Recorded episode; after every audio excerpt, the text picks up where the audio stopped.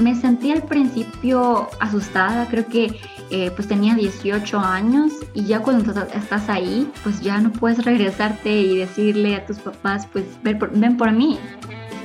La importancia también de tu preparación tal vez psicológica, de poder entender de que estás lejos y que no puedes o, o sea, lo que esperan y lo que deberías esperar de ti misma es seguir y poder terminar lo que empezaste. Conversaciones con guatemaltecos y First Generation Americans abordando connecting issues con Guatemala y conociendo las distintas historias de vida que se han y se siguen formando en Estados Unidos. Algunas serán en inglés, some in Spanish y, ¿por qué no?, las demás en Spanglish. Acompáñanos, esto es Guatecuenta.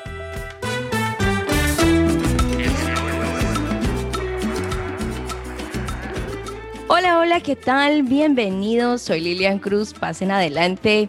Este es el sexto episodio, lo cual significa que llevamos seis semanas compartiendo diferentes perfiles y justo ayer estaba viendo un collage de las imágenes de las personas que han participado en el podcast.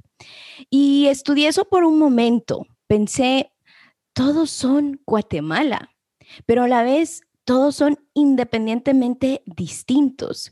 Y en esa diversidad de profesiones, de carreras, de experiencias y de identidad es donde radica la joya es donde podemos encontrar fortaleza, es donde podemos encontrar respuestas.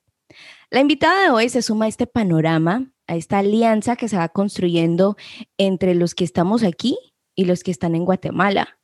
Ella es Maya Quiché, del territorio Quiché de Cumarcaj, también conocido como Santa Cruz Quiché.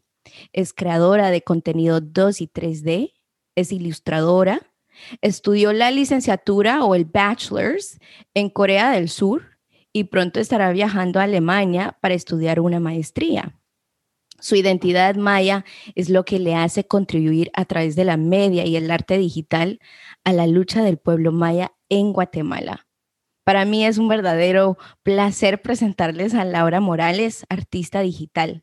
Bienvenida Laura, mil gracias por aceptar esta invitación. ¿Cómo estás? Hola Lilian, muy bien. Gracias por tenerme en este espacio. Estoy muy feliz de que podamos compartir y que podamos hablar de algunas cosas que, tal vez eh, hemos pensado, pero no, no lo hemos como una conversación más amplia. Entonces estoy muy feliz de estar contigo y, sí, pues muchas gracias, Laura. Debo confesar que cuando hablamos hace un par de semanas pensé que iba a ser algo breve y resultó ser una conversación de una hora y pico. Y eso, y eso porque ya era tarde. Yo creo que de lo contrario, pues se hubiese extendido la conversación porque inmediatamente entablamos una gran plática acerca de nuestras experiencias y te compartí un poco sobre, sobre mí, sobre cómo fue crecer y, y cómo es ser maya en Estados Unidos, eh, pero no vivirlo o conocer la cultura en su totalidad, pues por obvias razones, ¿no? Estados Unidos es conocido como The Melting Pot, que hace referencia a la diversidad de backgrounds y culturas que hay aquí. Y aunque eso sea parte de la grandeza de este país. Eh, también de cierta manera es un reto cuando uno quiere aprender y conservar una identidad eh, cultural. Y lo que termina pasando es que nuestro entorno en general nos va dando otra identidad que termina siendo como un mix. Eh, pero empecemos entonces por el principio, dirían por ahí. Conozcamos un poquito de, tu infancia, eh, dónde y cómo fue, y tienes algunos recuerdos eh, de la Laura de 8, 9, 10 años. Sí, yo viví parte de mi infancia en la ciudad de Guatemala y otra en Misco a pesar de que mis papás son de diferentes lugares, mi papá es de Santa Cruz del Quiché, es específicamente de una aldea que se llama Panachit, y mi mamá es de Uspantán, también de Quiché, eh, pero ellos se mudaron por el conflicto armado interno em, a la ciudad, entonces ahí es cuando pues yo nazco y, tengo mi, mi, infancia ahí, ¿verdad? Crecí en espacios donde no había niños eh, que se consideraban como mayas o también niños que eran mestizos. Eh, tengo un hermano menor, somos muy diferentes, pero creo que igualmente complementarios. Em, siempre me ha gustado pintar y me gusta mucho hablar con las personas, creo que eso lo he tenido desde pequeña. También creo que siempre he sido bastante extrovertida.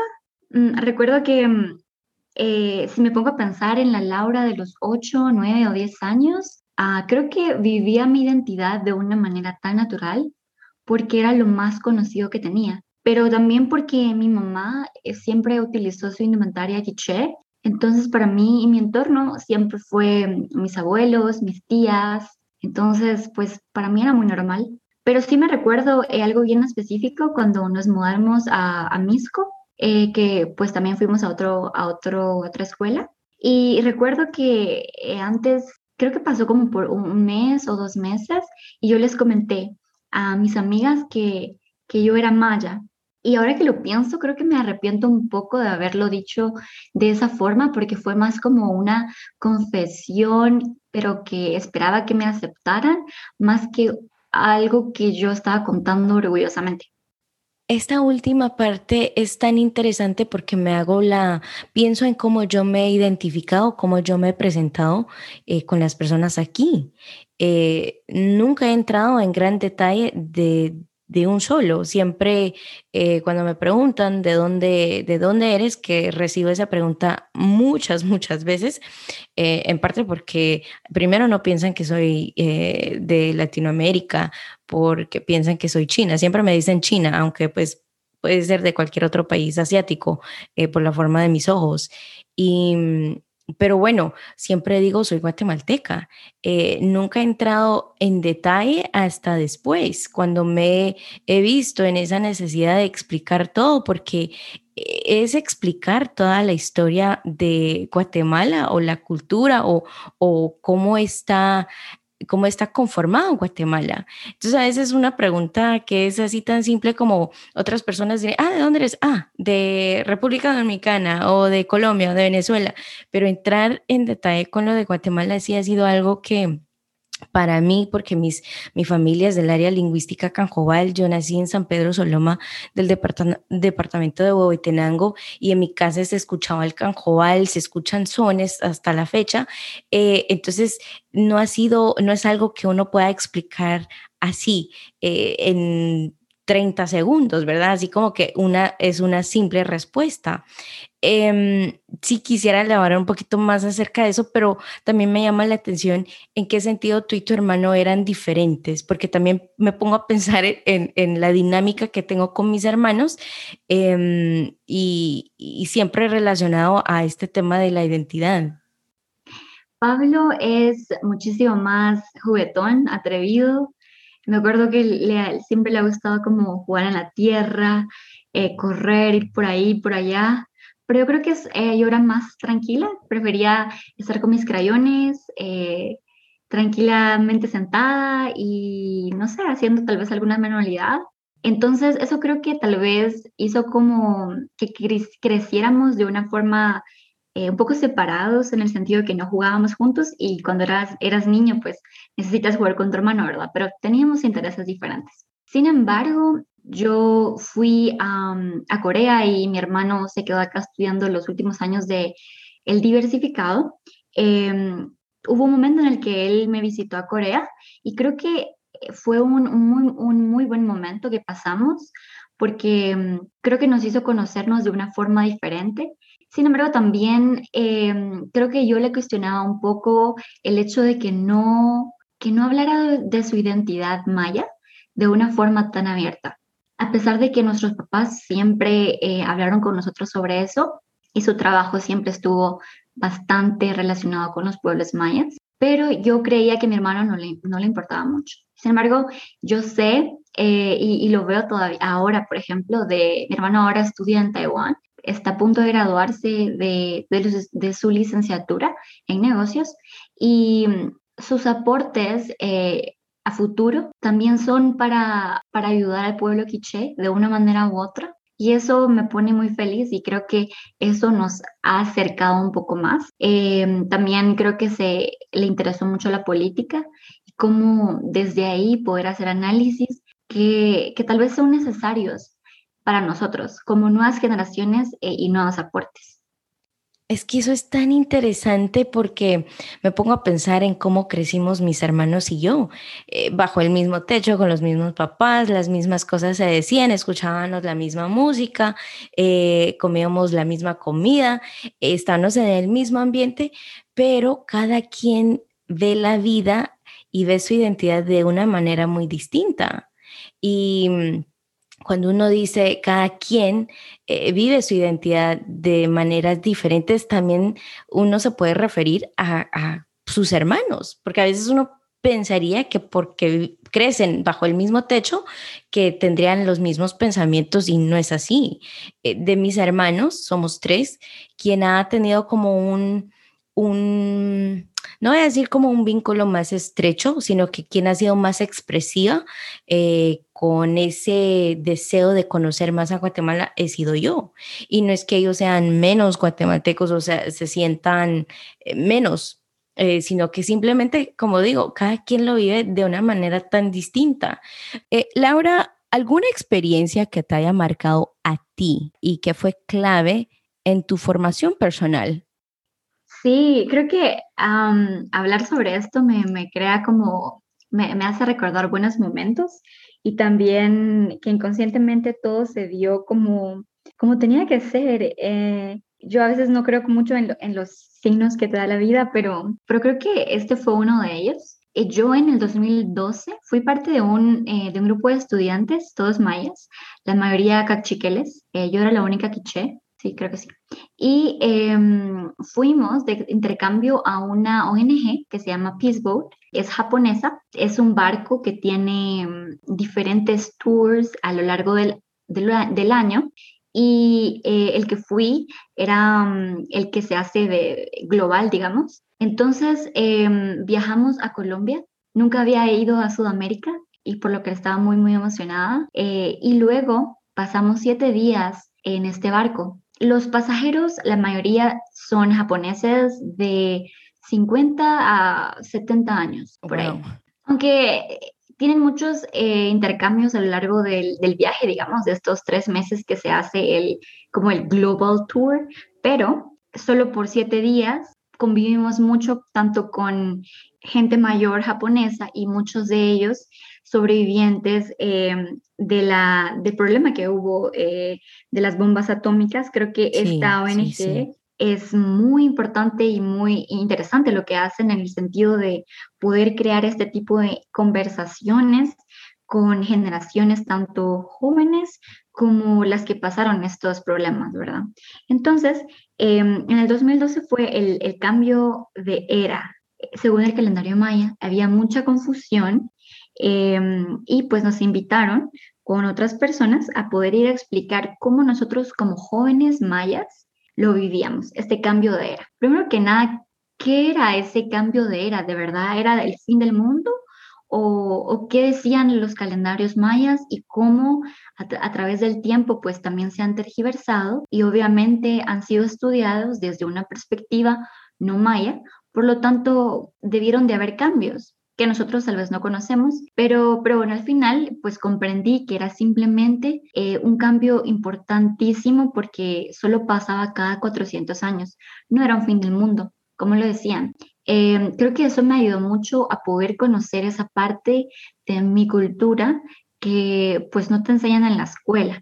Entonces, a partir de que también eh, la cultura de los japoneses es un poco parecida a la maya, ese respeto a los mayores, ese cambio de trato en la conjugación de verbos, en el idioma y también eh, la comida, lo parecido de, nuestra comida y, y también los ingredientes, muchas hierbas como nosotros, muchas sopas como nosotros. Entonces creo que eso me hizo identificarme tanto con mi cultura que me hizo pensar pues la cultura japonesa es muy, es milenaria y la cultura maya también. Entonces, eh, creo que en ese momento me di cuenta que, quería estudiar en el este de Asia, eh, tal vez Japón, eh, o Corea, porque también hablaban de estos conflictos que tenían eh, con Corea del Sur, en la invasión japonesa, y, creo que eso tal vez en ese momento yo era un poco joven para entenderlo, pero que me ayudó a poder interesarme más en su historia como países, ¿verdad? Em, entonces, creo que sí, ese momento es muy importante y me hizo crecer de una forma en la que decidí también buscar caminos que me permitieran conocer más de esa cultura, pero también conocerme a mí misma. Pienso en, en, este momento que también marcó algo eh, para mí, es muy similar a lo que acabas de decir, y es cuando eh, se hicieron unos, empezamos a hacer unos intercambios eh, con jóvenes eh, guatemaltecos, más que todo mayas, aquí en el sur de la Florida. Y en uno de esos intercambios fue, yo creo que con una delegación de como unas 40 mujeres mayas, líderes en sus campos. Y fue ahí cuando, porque llegaron personas de todas edades. Y ver esa diversidad en edades, pero también ver ese orgullo eh, y ese respeto a su, a su identidad, me sentí tan conectada, me sentí tan representada, algo que no había visto anteriormente eh, como de esa manera. Entonces, sí, me identifico totalmente contigo cuando uno a veces pasa por algo y te recuerda de quién eres y te hace, quizá si en algún momento uno se ha encontrado como perdido por ahí tratando de, encontrarse, de entenderse, de, de responder a varias preguntas que uno tiene, de repente estos eventos llegan, suceden y nos dan esa respuesta o por lo menos nos dan un empujón, nos animan a que sigamos por ese camino indagando más sobre quiénes somos, sobre de dónde venimos. Entonces, sí, y hablando un poquito acerca de este tema, ¿siempre supiste que eras maya eh, o en qué momento te diste cuenta de que lo eras? ¿Y qué significó eso para ti? Pregunto porque yo creo que te lo comentaba eh, en la primera conversación que tuvimos, eh, para mí fue en la primaria, cuando los niños se burlaban de mi hermana y de mí cuando usábamos algún huipil o algún short de corte, porque mis papás, más que todo mi papá nos confeccionaba eh, shorts o faldas shorts o a veces un outfit de de corte porque pues estando en la Florida hace mucho calor, pero él quería siempre que nosotros lleváramos algo que representara nuestra identidad y entonces ahí al ver que nos mirábamos visiblemente diferentes por el, la ropa que usábamos, los niños nos empezaron a hacer bullying y eso fue en la primaria, entonces previo a eso yo nunca pensé que era diferente, pensé que era normal. Creo que siempre siempre vi que mis amigos y mis amigas de la infancia, eh, pues sus mamás y sus papás eran diferentes a nosotros. Mi mamá creo que eh, fue como el, el, ese, esa como conexión que tuve y que tengo con, con mi identidad, porque pues mi mamá siempre utilizó su indumentaria y pues siempre viajábamos a Quiché mm, para Semana Santa. Entonces, creo que el, poder vivir mi, aparte que eh, desde los nueve meses utilicé mi indumentaria, eh, mis papás, pues los dos son quichés eh, de, esta, de ese territorio que es de Gumarcaj, entonces la forma en la que se visten es igual, mis abuelas tanto de parte de papá como de mamá. Entonces creo que sí, sí sabía que era diferente, pero no lo, no lo experimenté o no me di cuenta de una forma que dolió un poco hasta la adolescencia. Eh, creo que en esa, en esa etapa en la que estás tú descubriéndote, independientemente si eres maya o no, creo que el ser diferente a los demás niños o los demás jóvenes eh, siempre te crea crisis. Em, y especialmente en Guatemala, en el que a pesar de que somos más del 50% de la población, el racismo es latente. Y, tristemente, no digo que, los niños tengan la culpa, pero obviamente esta, esta problemática parte de que el racismo se, se hereda casi que, se aprende en la casa.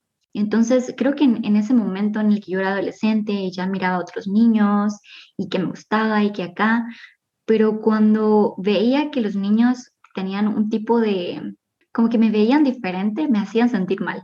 Y, creo que en, estos eh, como días extracurriculares que teníamos en la escuela, yo prefería no utilizar mi indumentaria. Me sentía, me sentía rara, me sentía eh, que quería un poco negar mi historia y, y mi familia, mi mamá.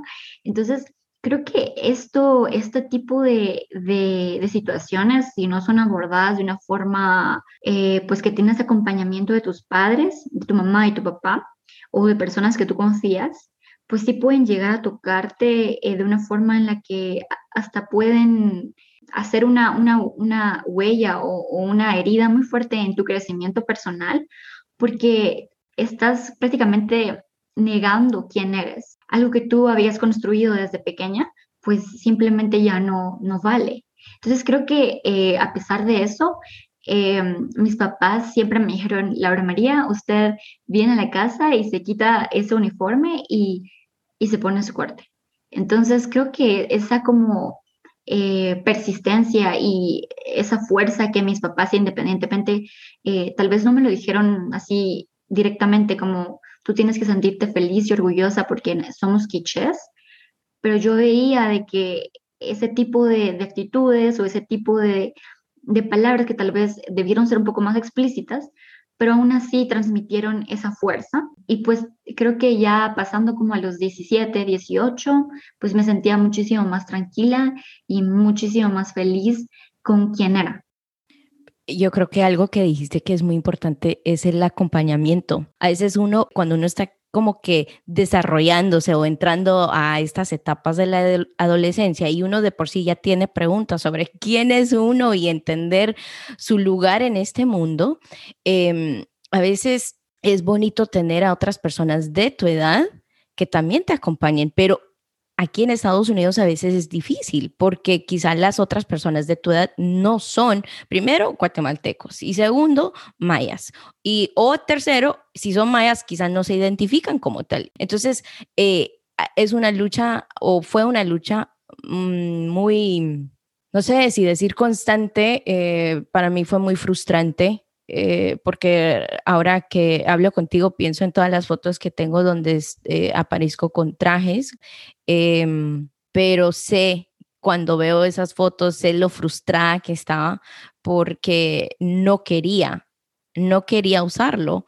Eh, tanto se hablaba de mi casa, de la de ser canjobales o de la cultura maya, y, pero por eso en ese intercambio que tuvimos, que fue como en el 2007-2008 por ahí, eh, llegaron este grupo de, de personas y dentro de este grupo estaba un grupo de danza que se llama Hunchawen, que es donde pues tenemos ahí una amiga en común que es Ishmukane Ishtabalan y fue a través de este grupo de, de, jóvenes, son un poquito menores que yo, pero al verlas eh, decía, son iguales a, a nosotros, o sea, les gusta esta música, les gusta aquella música, hablan de esto, hablan del otro, pero usan su, su indumentaria maya, se sienten orgullosas de, de, él y dije, y eso fue para mí muy importante, em, pero sí, eso yo creo que es tan importante, lo del acompañamiento. Laura, ¿qué más te identifica? Si hubiese un wiki page sobre tu vida, ¿qué diría o qué quisieras que el mundo conociera de ti o sobre ti? Mm, creo que aparte de mis luchas constantes para que eh, más jóvenes mayas se sientan orgullosas de quiénes son, eh, puedo decir que soy una persona, pues me encanta viajar. Em, ayer los conté y, he, visitado 17 países. ¿Cómo? ¿Cómo? ¿Cómo se visitan 17 países? Yo apenas si yo te contara, es algo tan triste. Eso es increíble, 17 países, wow. Sí, creo que en cada país que he ido, eh, como que guardo un, una memoria importante y, creo que el poder haberme ido a estudiar afuera me permitió también vivir mi identidad de una forma muy libre y, eso me gusta. Em, y también soy súper fan del cine independiente y del cine en la calle. Creo que eh, el cine debe ser como un arte que, se pueda disfrutar en cualquier lado y para todas las personas. me encantan los gatos, tengo tres. Mm, creo que los animales nos enseñan tanto y creo que el tener como esa conexión con los gatos me hace pensar, mm, tal vez soy como los mayas de antes con los jaguares. me gustan los museos. Creo que una de las cosas más inspiradoras que he pasado fue en Corea, en las exhibiciones que nos exhortaban a visitar em, durante mi tiempo en Corea. Eh, que hablaban mucho sobre la invasión japonesa en Corea y cómo a través de instalaciones eh, interactivas muchos jóvenes y, también gente mayor podían entender más sobre su cultura y su historia. Eh, me encanta la fotografía, creo que el poder inmortalizar momentos que nunca pasarán y más, y poder también a través de, la fotografía entender o poder ver esas diferencias en, en, por ejemplo, en el mundo, creo que es algo pues es un arte muy, muy entretenido. Me gusta mucho ilustrar. Creo que es un, proyecto que lo tenía ahí eh, guardado y, finalmente pude el año pasado. Y pues finalmente creo que el, a pesar de que no me gusta mucho cocinar, pero el poder entender desde, mi, desde, desde esta como compañía que he tenido con mi mamá, la, la cocina maya y cómo hay símbolos y hay métodos que yo desconocía, pero cómo tienen tanto significado, por ejemplo, los cuidados del maíz y, cómo este tipo de, acciones o cómo este tipo de, por ejemplo, prácticas pues cotidianas tienen mucha relación con qué es ser maya. Eh, es que es impresionante 17 países. O sea, yo, yo creo que he viajado eh, más de 17 veces, pero a Guatemala. Pero, ¿sabes? Algo que me llama la atención ahora es esto del maíz y de conocer lo que, conocer la historia eh, y lo que representa dentro de la cultura. Y repito, esto es lo que a veces nosotros aquí en Estados Unidos carecemos, eh, no tenemos esa información clara hoy en día, pues está el Internet y hay, hay uno puede indagar, uno puede hacer su research, pero no es igual. Aunque sí debo aclarar que eh, están nuestros padres que nos enseñan y nos han hablado acerca de lo que ellos conocen, pero hay que recordar que muchos de ellos salieron cuando también tenían 20, eh, 21 años, eh, entonces llegaron también o salieron de Guatemala a una edad muy joven y llevan acá ya unos 30 años, 40 años en algunos casos. Entonces ya no es igual porque ya no, uno no está... Eh, ya uno no convive en ese ambiente, en ese entorno, ya la vida de uno aquí es muy distinto. Entonces sí, quiero hacer esa aclaración porque yo creo que los, nuestros padres acá nos enseñan y nos hablan hasta donde ellos también han conocido. Em, Laura, vamos a continuar ahora con conociendo cómo fue estudiar en Corea, cómo y cómo fue tu formación personal y académica estando allá. ¿Qué sucedió primero, la elección de la carrera o la elección de la universidad? Mm, debo confesar que no tenía muy claro qué era lo que iba a estudiar. Creo que eh, escogí contenidos digitales, pero en realidad no, no, tenía mucha información y la verdad no, no sabía en lo que me estaba metiendo hasta que pues ya estabas ahí. Pero eh, mi plan siempre fue eh, poder ser ilustradora o pintora em, y me hubiera gustado, pues todavía creo que es un, es un plan que tengo, poder ilustrar libros infantiles. Em, la universidad resultó ser la mejor elección, a pesar de que en el momento y estando en Corea, pues todo se veía como que había tomado yo una decisión incorrecta, pero no fue así. ¿Y cómo surgió la, la oportunidad de estudiar en Corea? Pues creo que yo en mi último año de diversificado tenía, tenía una meta y era que quería estudiar en el extranjero. Mis papás me dijeron, que estaba bien, que me apoyaban, pero que tenía que buscar una beca completa porque estudiar en el extranjero era muy caro para lo que ellos podían pagarme. Eh, ¿Y es fácil encontrar estas becas estando en Guatemala? Em, sí y no. En este, si vives en un entorno tal vez urbano, tristemente, eh, creo que estas, estas, por ejemplo, el Internet o algunos boletines llegan a tus papás o, por ejemplo, eh, hay, una generación de personas mayas después del conflicto armado interno que, mm, tienen un poco más de oportunidades, en el sentido eh, de que tuvieron algunos intercambios en los Estados Unidos, en México, ese tipo de oportunidades que les permitió, digamos, a la generación de mis padres poder tener diferentes metas y, poder, en consecuencia, darles unas mejores oportunidades a sus hijos. Entonces creo que eh, esta generación de personas que pudieron, por ejemplo, venir a la ciudad y, pudieron crecer acá, también les permitió. Sin embargo, están los, los, mm, jóvenes y los niños que están en las comunidades en las que pues este tipo de información no llega. Y, por ejemplo, el Internet no es tan, o, la luz, por ejemplo, algo tan básico, no es eh, algo de todos los días, creo que es un poco más complicado. Además, eh, ese tipo de becas, la mayoría te piden inglés y un certificado internacional que lo pruebe, el cual no es tan barato. Entonces, eh, todo este trámite sí, sí requiere mm, dinero y, requiere también muchos esfuerzos em, por parte de pues, muchos trámites eh, en los que a veces no solo, no solo depende del, del aplicante, sino también de tu contexto.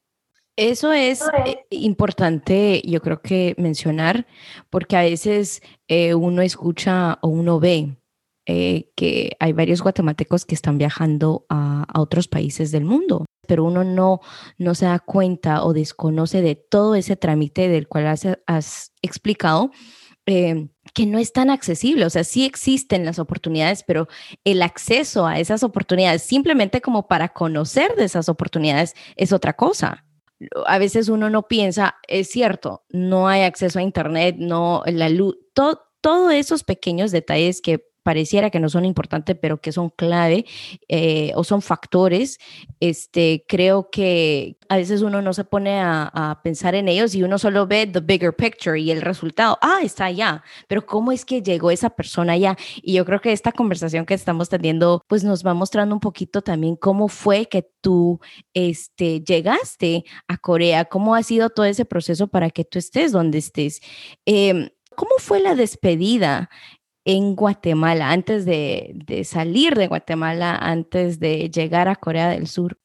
Eh, la verdad creo que es un, eh, una memoria un poco borrosa, pasó hace tanto tiempo, pero, pero creo que eh, también durante el último año de diversificado tuve otro tipo de amistades que me ayudaron mucho. Creo que hasta ahora han sido esas, esas amistades que quiero conservar porque pues son ese tipo de personas y especialmente son mujeres mayas jóvenes de mi edad que con, las que yo tuve la oportunidad y la dicha de poder compartir antes de irme. Em, y también me ayudaron durante todo el tiempo que estuve en Corea y luego regresaba a Guatemala, pues siempre eh, su, despedida era súper cálida. Pero me recuerdo que la, despedida eh, fue con, con amigos eh, cachiqueles de, de Chishot o Comalapa, como lo, conoce la gente, y una de mis amigas eh, tenía, tiene una marimba en su casa y la trajo. Eh, y, otros amigos son marimbistas. Entonces, creo que ese, ese día fue bastante emotivo en el sentido de que me iba tal vez muy lejos, al otro lado del mundo, pero creo que el poder llevarme como sus fuerzas y sus energías fue bastante, bastante bueno para mí y creo que me ayudó y, cada vez que venía, te cuento que, que sí, que sus, sus bienvenidas eran muy cálidas y siempre bastante especiales. Creo que también aprendí muchísimo más sobre la cultura maya en el sentido de no sí de lo que hemos vivido recientemente y todas las luchas, pero también un poco más, ahí, o sea, más allá, los calendarios, eh, por ejemplo, Ishmukané, que, que, que, creo que también me ayudó a entender un poco más lo de las indumentarias eh, de diferentes quiches, ¿verdad? Ella, a pesar de que ella es quiche, pues tenemos indumentarias diferentes y cómo, eh, pues como cosas muy simples, por ejemplo, cómo eh, ella se ponía su, su, indumentaria y como nosotras que utilizamos un, corte o un hook diferente, em, pues teníamos esas diferencias, pero éramos lo mismo, no sé cómo explicarlo. Pero ese tipo de conversaciones que creo que me hicieron sentir tan feliz de que habían otras mujeres como yo. Es tan hermoso lo que dices porque es ahí donde uno se da cuenta de la particularidad de esa cultura, este, que aparte de ser guatemalteca, eh, soy maya y esas, y honestamente eso ha sido como, yo creo que yo ya lo he dado a conocer a través de esta conversación, lo difícil que fue para mí, eh, porque de cierta manera fue como forzado. Y no lo digo de una manera así como que mis papás...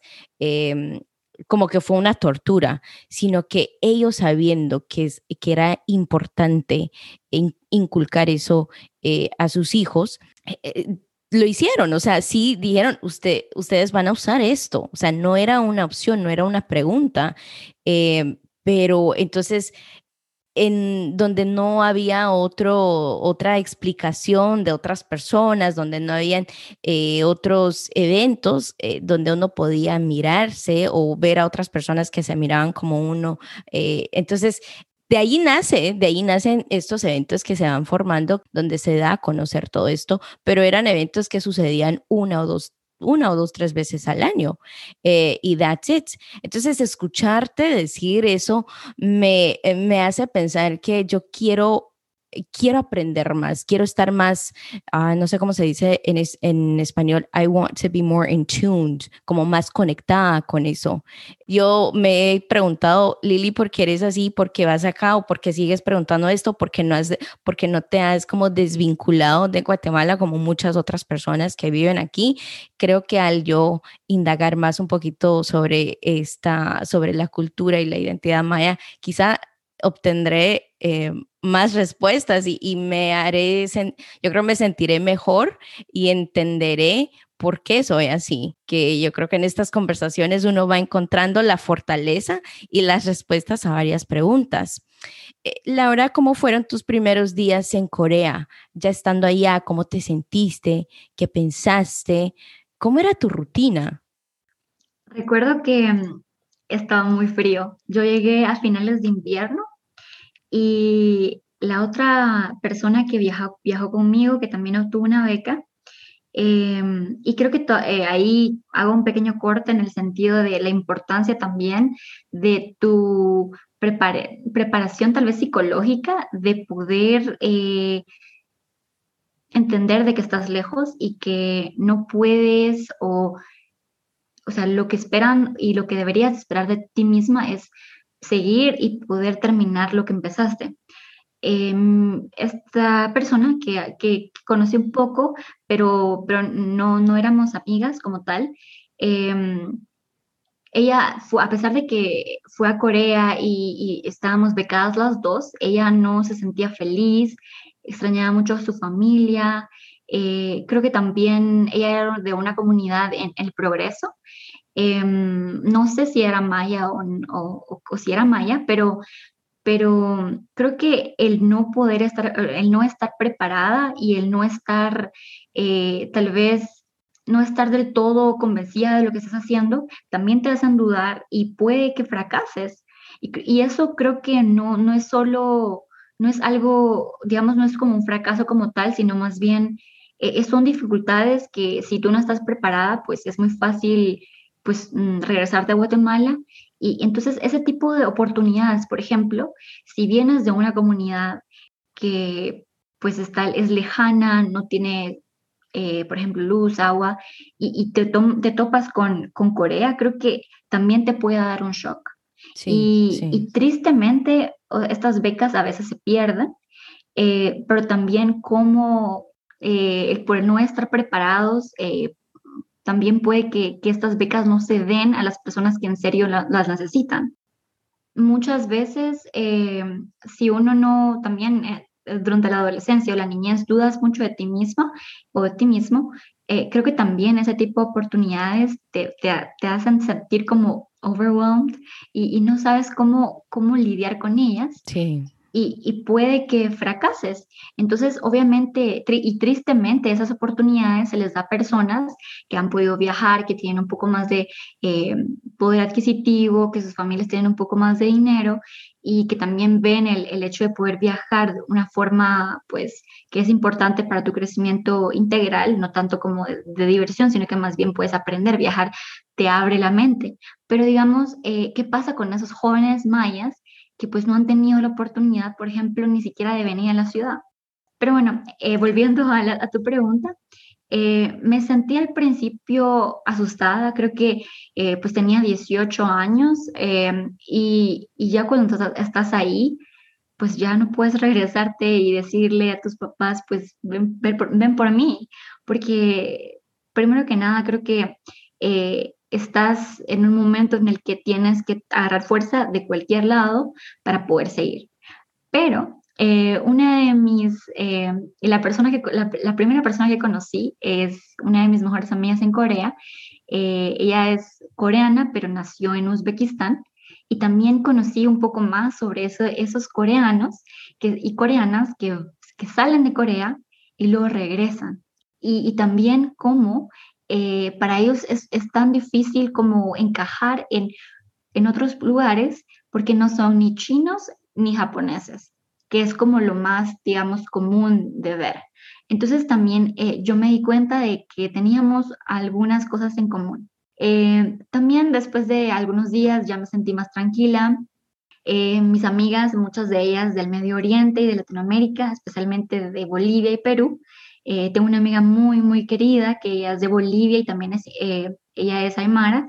Y, y, también creo que el poder crecer con ella durante ese año de coreano, porque mi beca fue cuatro años de licenciatura y un año de coreano intensivo, ella me ayudó mucho y creo que también me, permitió seguir conectando con, con mis raíces. Eh, pero también eh, Corea es un país bastante, bastante alegre, bastante mm, vivo y habían muchas actividades culturales, muchos museos y, pues teníamos eh, una beca, entonces pues teníamos un estipendio mensual que nos permitía poder vivir con ciertos privilegios, lo cual agradezco y también sé que eh, el migrar no para todos es, un lujo, o sea, no puedes darte el lujo de, de migrar de una forma, sino más bien yo sabía que este tipo de experiencias y este tipo de oportunidades no son para todos, tristemente, pero como en mí yo vi que si, si por ejemplo, yo pasé por esto, me encantaría que otras mujeres eh, quichés o, o, de otro, otro pueblo pudieran experimentar lo mismo. Eh, dices tantas cosas ahorita pensando en que al llegar no puedes llamar a tus papás y decir, me arrepiento, vengan por mí, porque están lejos y, y, es ahí donde uno se encuentra así como que tengo que hacer esto. Y yo creo que quizás lo mío no fue tan lejos porque fue a Guatemala cuando yo a los 28 años, imagínate, hace un par de años salgo de, o sea, me voy para Guatemala, crecí toda mi vida, pues aquí en Estados Unidos desde los 10 meses y cuando les digo a mis papás, me, me voy a Guatemala, obviamente ellos dijeron, ¿what? O sea, ¿por qué? ¿Cómo? entonces, eh, obviamente tuve, tuve que enfrentar varios retos y eh, uno de ellos fue el trabajo. Eh, pasé un par de meses, casi como unos seis meses o como unos cinco meses sin, sin encontrar trabajo.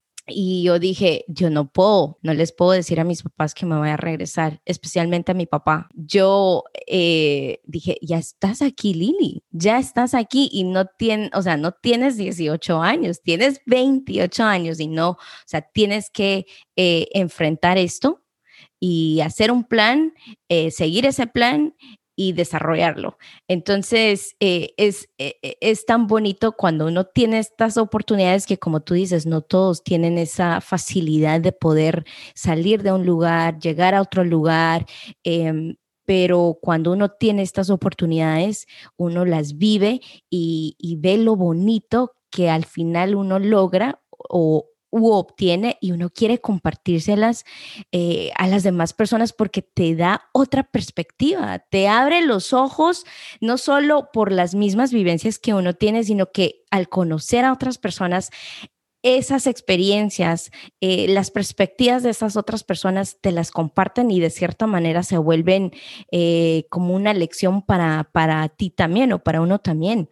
Pues hablando un poquito de esto, ¿cómo es estudiar en Corea versus Guatemala? Mm, tal vez no puedo darte como una, una respuesta con respecto a la universidad y también creo que el estar en Guatemala este tiempo y escuchar las experiencias de mis amigas que estudian en la universidad, me di cuenta de que es abismalmente diferente. Em, en Corea tal vez no experimenté racismo como tal, tal vez xenofobia, pero nunca racismo. Eh, porque yo era eh, una extranjera más, pero bien podía ser eh, indígena de México, indígena de Perú, indígena de Brasil, pero, pero igual no había tanta diferencia, digamos, no sé, tal vez africanos o, asiáticos del, del, sureste de Asia, o sea, es diferente. Entonces creo que el poder, no sé, el poder vivir sin ser atacada por la forma en que me vestía, eh, fue algo muy importante y también algo que me ayudó a poder eh, tener mi, y seguir viviendo mi, identidad de una forma libre y tranquila. Eh, porque al final yo sabía que al compartir mi experiencia sí sabían de que yo era de Guatemala, de la región, del, lugar, pero al poder dar mi experiencia como, y, mi historia, pues al final no sabían si así eran todos los guatemaltecos. Creo que al final ellos ellos y ellas, las personas que me escuchaban, escuchaban mi experiencia y lo que era y pues supongo que deducían que así eran todas las personas en Guatemala. Em, también creo que fue una experiencia mm, segura y privilegiada. No muchos jóvenes en Guatemala tienen la dicha de estudiar becados, muchos tienen que estudiar y trabajar. También viví una vida plena e integral en el sentido de que la educación en Corea es muy, muy importante y creo que es uno de los, eh, de los pilares o eh, uno de, los, de, los, de las áreas en las que más se invierte. Entonces, em, el poder haber estudiado ahí me dio mucha muchas oportunidades, como por ejemplo ser parte de un, em, de un voluntariado eh, de, un, de, una conferencia exhibición que se llama SIGGRAPH, que tiene en, eh, tienen una conferencia anual en, en, Estados Unidos y otra en Asia y se va rotando.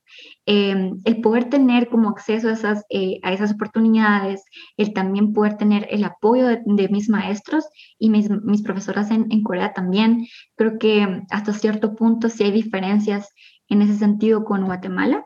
Y también, por ejemplo, lejos de lo, académico, pero igual integral, es todos los parques y todos los espacios de recreación que hay en Corea que te permiten tener una vida eh, diferente, una vida un poco más llena de, eh, creo que de una, un tipo de diversión que te hace crecer.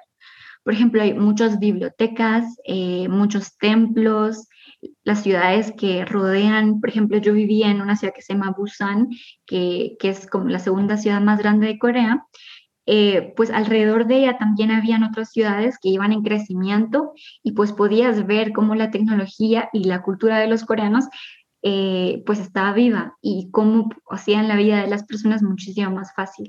El transporte público, por ejemplo, también es una gran diferencia eh, como estudiante. Creo que en Guatemala es, tienes, opción, tienes pocas opciones, o manejas o vas en, transporte público.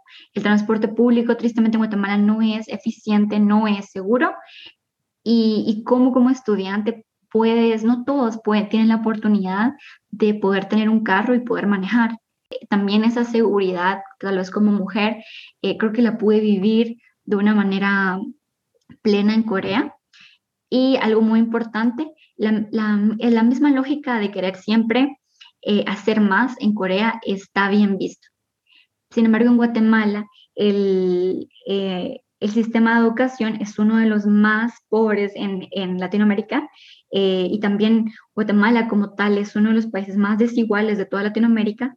Entonces, ¿cómo ese tipo de, sea, estas situaciones y estas, estas problemáticas latentes se afectan en la educación?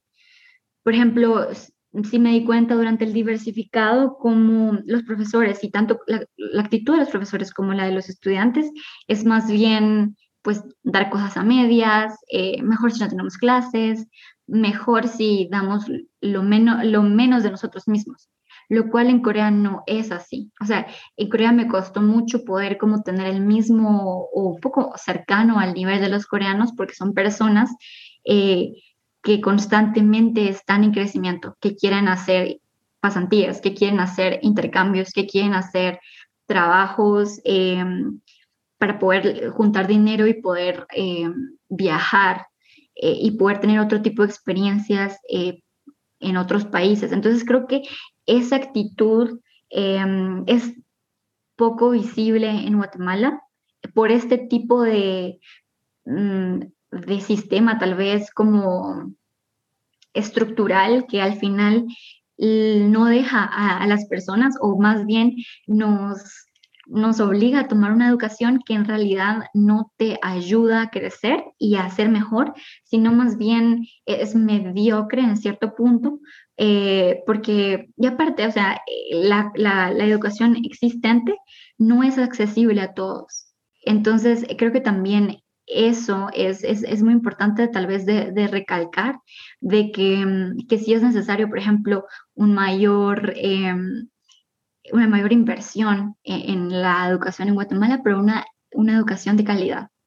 Eso es algo que eh, yo al llegar a Guatemala este, después donde terminé trabajando, este, era como que me decían a mí, tranquila Lili, no te, o sea, tranquila, no vas a poder cambiar nada. Y yo recuerdo, yo me quedaba en el trabajo horas después, horas después, que también terminé como, como que me, I was burnt out, como que me quemé, pero eh, era, era esa idea de que Lili, no vas a cambiar nada, no te esfuerces, o sea, tranquila. Y yo decía, ¿por qué no podemos hacer las cosas mejor? Encontremos otras maneras eh, eficientes para que nos rinda el día y no solo nos rinda, sino que para poder entregar un mejor trabajo. Eh, y eso uno lo obtiene muchas veces porque uno se ha rodeado con otras personas que son proactive, que traen otra otra perspectiva distinta por las mismas experiencias que han tenido o por los viajes que han realizado o por la interacción o intercambio, intercambios que han tenido con otras personas eh, de otras partes. Laura, la carrera que escogemos al final no solo nos enseña sobre la materia de la que consiste, sino que también a través de ella nos va enseñando mucho sobre nosotros. Eh, ¿Cómo era la Laura antes y después de la carrera que tú escogiste? Creo que no hubo una gran diferencia, tal vez mis intereses cambiaron, pero creo que disfruté, por ejemplo, este, esa transición de un año de coreano, porque también fui a estudiar a una universidad de mujeres. Eh, entonces éramos 50, 50 becadas de diferentes partes del mundo viviendo juntas un año y pues la única responsabilidad que tenemos, teníamos era estudiar coreano. Y luego está la otra parte, la otra, la otra fase en la que pues ya tenía, ya estaba yo solita en la universidad. Em, y, y, pues ahí ya estás tú y tus profesores coreanos y tus compañeros coreanos y ya no está nadie más contigo.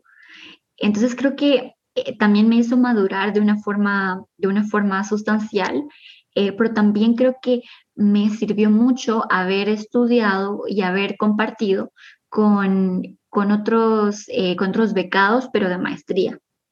Eh, entonces, y también de, doctorado, el, el, poder haber eh, estado con ellos, creo que también me hizo ponerme otras metas, un poco más como tal vez hacer algunos papers cuando, cuando tuviera mi maestría, poder tal vez hacer un PhD, y, cómo poder como eh, retribuir también desde mi, desde mi área de estudio a, a Guatemala otra vez. Creo que eh, pude conectar con otras personas que sí querían volver a su país y especialmente personas de, de, Sudamérica y cómo eh, también eso influyó en mí. La, también otra parte que, que, creo que disfruté un poco más es la vida nocturna en Corea, que es una parte bastante importante de la cultura coreana eh, en el sentido de que pues hay, es, es, otro, es otro ambiente y creo que pude también eh, conocerme un poco más en el sentido de cuáles son las cosas que,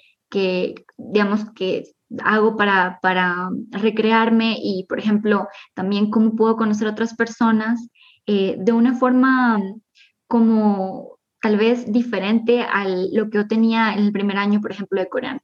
Eh, también quise empezar a viajar de mochilera por otros países, por ejemplo, a, a las Filipinas eh, o a Tailandia. Y, y e iba yo con, con, solo una amiga y pues viajamos tranquilamente. Creo que eso también como que me dieron las, como que la fuerza o la chispa de poder como tomar mis cosas e irme, ¿verdad? En las vacaciones. Entonces creo que eso me ayudó mucho. Eh, sin embargo, lo que cambió totalmente fue mi primera experiencia de trabajo. Eh, en, un estudio de animación en Seúl, porque volví a Seúl, que es la capital, eh, y trabajé para un show de DreamWorks TV que, que sale en Netflix, eh, se llama Spirit Writing Free. Yo trabajé como project manager y no fue específicamente lo que yo quería, pero también entendí que los primeros trabajos después de graduarte tal vez no son los que tú quieres pero que definitivamente ayudan y creo que te das cuenta como mucho después. ¿Y qué fue? ¿Adoptaste algo de la cultura coreana estando ahí ahora que tú regresaste a Guatemala? ¿Te das cuenta que eso te acompañó a Guatemala? Sí, hay muchas cosas que me doy cuenta como ah, esto lo, lo, traje de Corea. Eh, la forma de comer, creo que el kimchi no, no voy a poder dejarlo. Em, los zapatos en la casa, creo que eh, hasta intento que mis papás pues cambien a este hábito, em, porque no sé, me genera como ansiedad el, que la gente esté en la casa con zapatos. Y, pero, ¿y eso qué significa? O sea, porque sí, uno lo ve, pero realmente, ¿cuál es el significado de no entrar a la casa usando los zapatos? Pues es, es bastante simple, la verdad, no tiene como un, gran transporte, tal vez eh, o al menos lo que yo sé, es de que los coreanos comen y muchas de las cosas se hacen en el piso. O sea, duermen en el piso, ah, comen en el piso. Entonces está, digamos, esa, em, esa conexión, digamos, si lo vemos en ese sentido, eh, es por, también por higiene, porque si estás comiendo y haciendo cosas en, en el piso, es muy, eh, pues no es tan limpio que entres con los zapatos y, pues que eh, afuera hay tantos tanta suciedad, ¿verdad? Pero también eh, el hecho de que, que, puedas hacer esto es porque en Corea las casas, las casas son pequeñas, entonces pues es muchísimo más fácil de limpiar si no tienes zapatos en, dentro de la casa. Me siento bastante eléctrica e impaciente. En Corea las cosas se hacen al toque, entonces ese, esa como, ese, ese, concepto de poder cuidar bien el tiempo y no perderlo, creo que todavía lo tengo y, y, pues es un hábito que quiero mantener. Em, me encanta hacer manuales para todo. Creo que el poder sistematizar algo, por pequeño que sea, pues sí me he dado cuenta que hace el proceso muchísimo más fácil. Y creo que los coreanos tienen, tienen mucho eso y eso creo que pues lo valoro mucho de lo que pudieron enseñarme. Eh, el respeto a los ancianos incrementó mucho. Y una cosa muy importante es em, el idioma. Creo que el poder volver a Guatemala y poder estar más segura como, bueno, si yo aprendí coreano, tengo que aprender quiche de una forma ya más consciente. De una forma que también yo ya pueda escribir quiche, porque pues mis papás, a pesar que los dos hablan quiche, pues ellos lo aprendieron, así como mis abuelos, de simplemente oralmente. Entonces, em, creo que es, es, una forma como gracias a poder estar en, en, Corea un tiempo, me di cuenta que, eh, que los idiomas no es solo una, una forma de comunicación, sino más bien recoge todo, eh, todo lo que es una cultura y me he dado cuenta la forma en, en, la que el coreano es muy importante si tú quieres de verdad llegar a una persona y entender cómo piensan. O sea que tú no hablabas quiche antes o, o, o bien, pero no lo escribías. Fíjate que mis papás nunca eh, nos inculcaron eso, pues a pesar de que ellos se hablaban entre sí a veces en quiché, eh, pues también es un poco complicado porque eh, mi papá también te contaba, ¿verdad?, de que él tuvo que salir de quiché durante la guerra, entonces hubo un corte, él tenía creo que de 11 años, entonces a pesar de que lo entendían, no, no lo hablaban, porque pues estaban en diferentes lugares y migraron a muchos lugares para, porque estaban refugiados, ¿no? Entonces, em, ese, esta, como esa, esa ruptura y también eh, pasa que ah, también la generación de mis abuelos están en un punto en el que dicen, no te voy a enseñar un idioma maya porque vas a tener problemas. Entonces creo que eso permó mucho eh, en el hecho de que tal vez mi mamá y mi papá no perfeccionara completamente su quiché. ¿Cómo eso es tan interesante como ahorita que acabas de mencionar a, a, esta otra generación, como que la perspectiva de ellos versus la perspectiva que está teniendo uno ahora? Y entonces eso te da a entender como de todos los cambios para que se vaya como que de esa narrativa a la narrativa que se está teniendo hoy en día, donde como que uno está valorando más eso y uno dice no tengas miedo o no tengas como que no te avergüences de, de esto. Y yo creo que muchas veces, por lo menos acá, y creo que también sucede en Guatemala, es que como uno desconoce y uno lo ve simplemente por lo que dicen las otras personas o cómo reaccionan las otras personas ante, ante la cultura maya, es que uno dice, mejor no, me alejo y ahí, y ahí queda. En mi caso, eh, nunca nos enseñaron el canjobal porque solo se hablaba el español en la casa porque a pesar de que crecimos en una comunidad donde habían eh, otros guatemaltecos, eran de otras partes de Guatemala, de otras áreas lingüísticas. Entonces, igual, lo único que nos podía unir era el español. Y en eso, mi papá, por el tipo de, de trabajo que fue él creando, Em, nuestra interacción era con otros eh, latinos, muchos mexicanos, eh, también salvadoreños, y entonces ya no, no había esa oportunidad como para practicar el idioma. Entonces mi papá dijo, bueno, por lo menos tienen que aprender a hablar el español y lo fuimos practicando, lo fuimos hablando y pues aquí estamos. Pero creo que eh, se necesitaba algo así y hablar con alguien eh, que ha tenido la experiencia que tú has tenido de viajar eh, no solo a Corea, sino a diferentes partes, tú lo mencionaste, 17 países, se nota se siente, se escucha esas otras perspectivas que uno dice, it's so refreshing.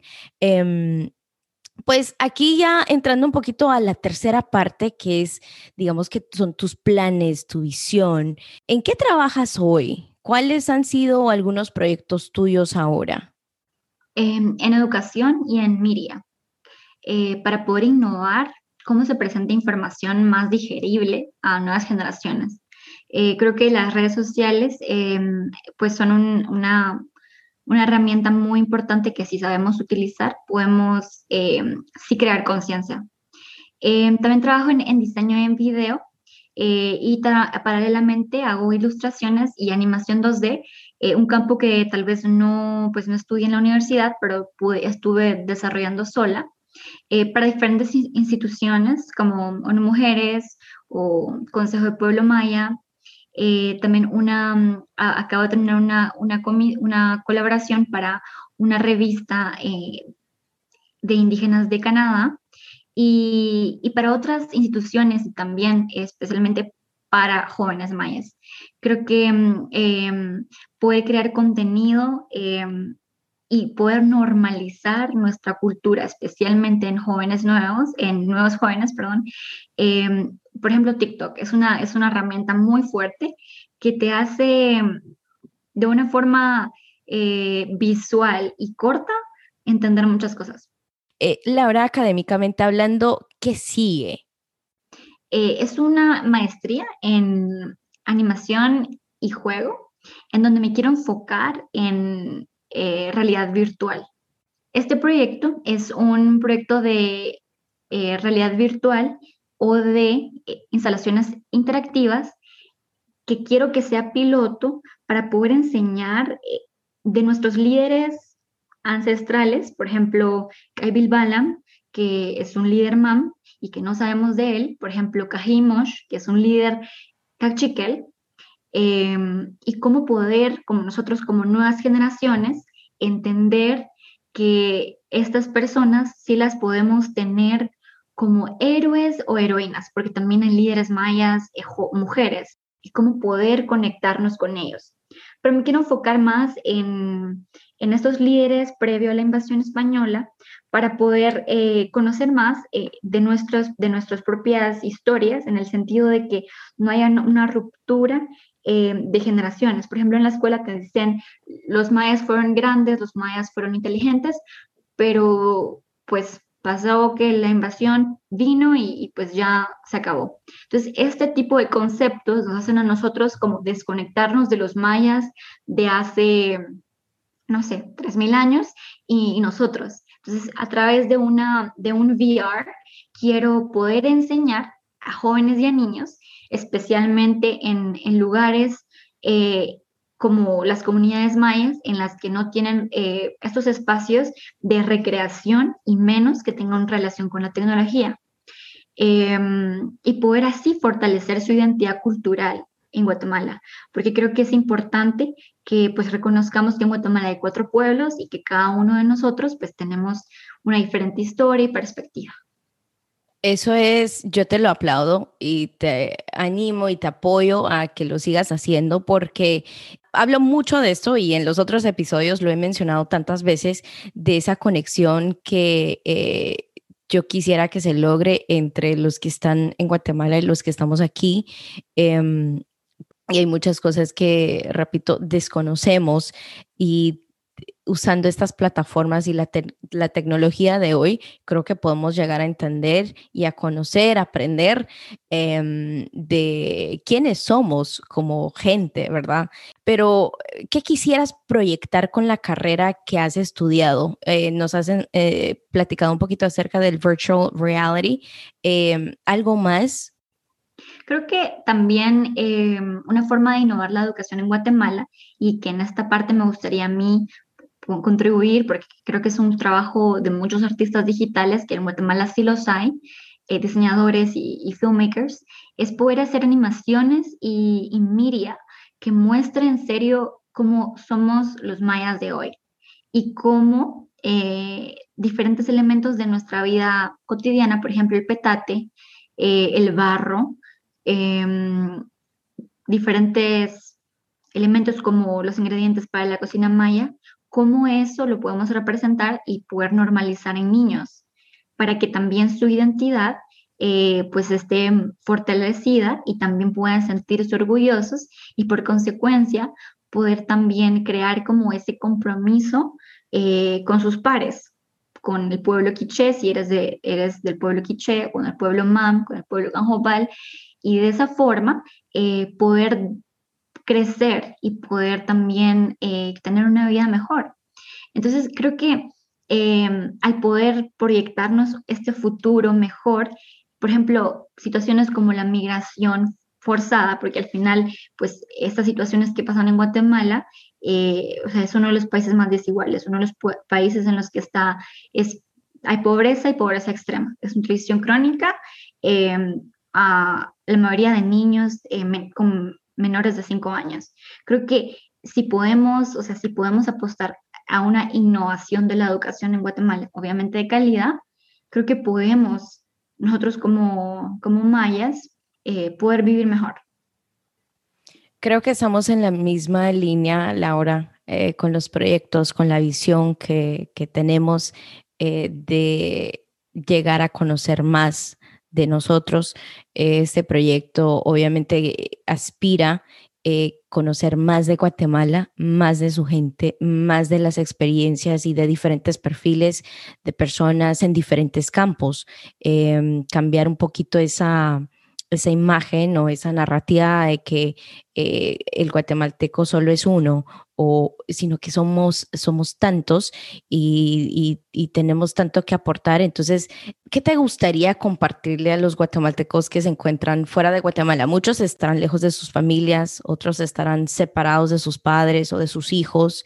Eh, quizá algunos no sabrán sobre sus familiares, algunos han perdido a familiares en el camino hacia Estados Unidos otros están luchando contra todas las corrientes para adoptar o para aportar, perdón, al sustento diario de sus familias en Guatemala. Y los demás están aprovechando cada oportunidad para contribuir con cambios positivos dentro de sus comunidades. Em, creo que primero que nada quisiera expresar una gran admiración por su trabajo y por su sacrificio. Em, he visto y he vivido muy cercano a mí eh, ese tipo de situaciones en las que tienes que dejar tu comunidad, tu familia, tu idioma, tu tierra, em, para buscar un mejor futuro para ti y para tu familia que se queda en Guatemala. Y también para tener una vida digna, no, no es de lujo, sino más bien una, una vida digna. Y creo que sin el trabajo de los migrantes y las migrantes, eh, la economía de Guatemala no se mantuviera. Entonces, em, creo que el trabajo que hacen los migrantes es algo de aplaudir y también de cómo podemos aliarnos en Guatemala eh, con las personas que nos quedamos y poder cambiar la historia, porque eh, o sea, la situación se hace muchísimo más dura cada día con los, creo que fueron 17 o 19 jóvenes y muchos son, eh, creo que del área de Huehuetenango, en los que, o sea, perdieron la vida de una forma muy, muy triste. Entonces, ¿cómo poder seguir trabajando en conjunto para que este tipo de situaciones no pasen? Y cómo dejemos de migrar bajo estas condiciones, que sea una opción, una oportunidad y no el último camino.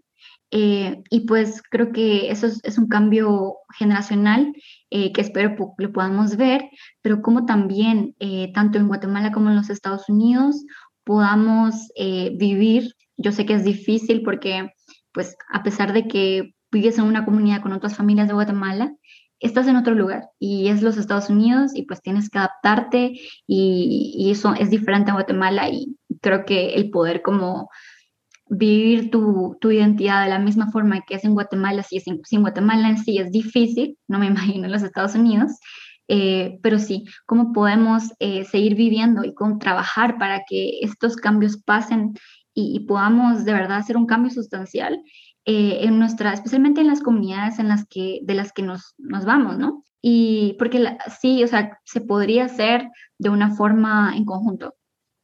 Es, ahorita lo que acabas de decir de eh, si es difícil, eh, complicado, hay muchos retos, vivir su identidad en Guatemala, cómo será acá.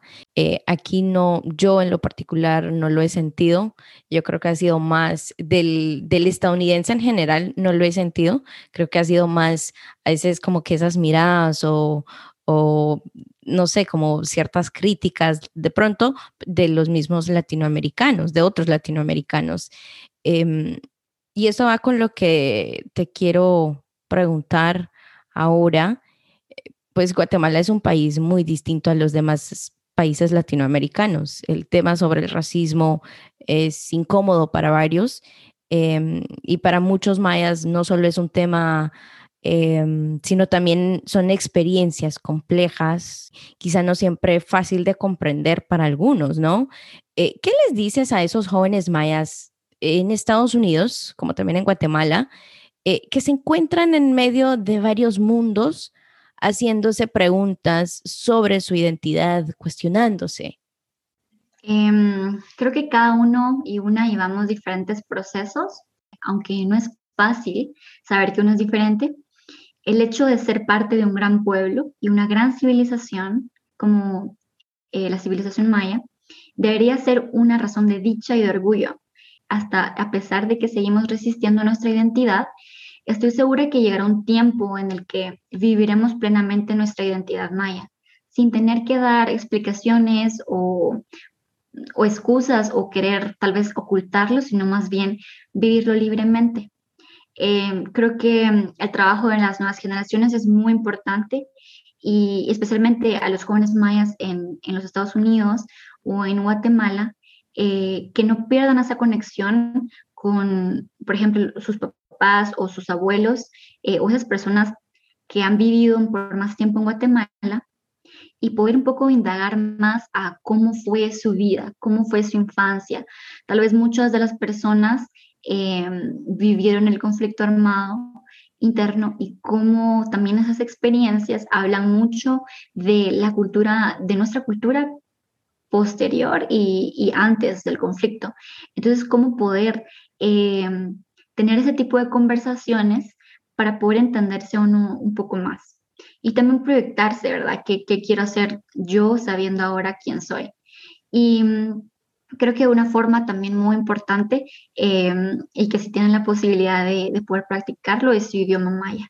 Creo que em, el idioma, otra vez, lo repito, no es solo una forma de comunicación, sino que guarda tanto y especialmente eh, la, forma en la que los idiomas mayas están construidos de una forma em, interpretativa, no literal, te da para entender muchísimo más eh, sobre quiénes somos y quiénes fueron esas personas tan lejanas, ahora las vemos como eh, quién, quiénes fueron los que crearon el cero y las, los calendarios eh, y todas estas, estas cosas importantes para la humanidad, pero cómo a través de los idiomas o como un poco sabiendo, digamos, por ejemplo, leyendo el Popol Vuh, entendiendo ese tipo de, de percepciones, uno puede conocer más sobre quién es. Laura, yo te doy las gracias eh, de haber aceptado esta, esta invitación a esta conversación. Em, no sabes lo, lo mucho que esto significa para mí. Pues nada, muchísimas gracias a ti, Lilian, por, eh, por estas preguntas que creo que me hicieron pensar mucho en qué he venido haciendo y qué quiero hacer y especialmente también un saludo especial a todas las personas que, que escuchan este, este pequeño relato y, y pues que, que, en, cada, en cada paso que demos pues eh, creo que sigamos en esta lucha que tal vez es difícil, pero que, que, pronto, yo espero que pronto podamos ver cambios. Y tal vez un, un saludo especial a todas las personas que han migrado Em, porque creo que ha sido es, es un camino difícil eh, y que reta, pero, pero que creo que al final es parte de, una, de un crecimiento integral y que quiera que no, pues sí han cambiado la forma en que vemos y también eh, cómo al regresar a Guatemala eh, muchos de nosotros queremos hacer cosas diferentes para que pues, la situación de Guatemala cambie, especialmente la relacionada con, con los pueblos mayas. Muchas gracias Laura y gracias a todos ustedes por escuchar. Y es así como terminamos una conversación más aquí en Guatecuenta. Eh, los esperamos para el próximo episodio. Un fuerte abrazo.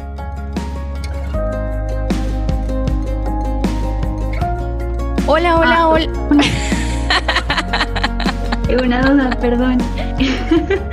eh, Otra vez.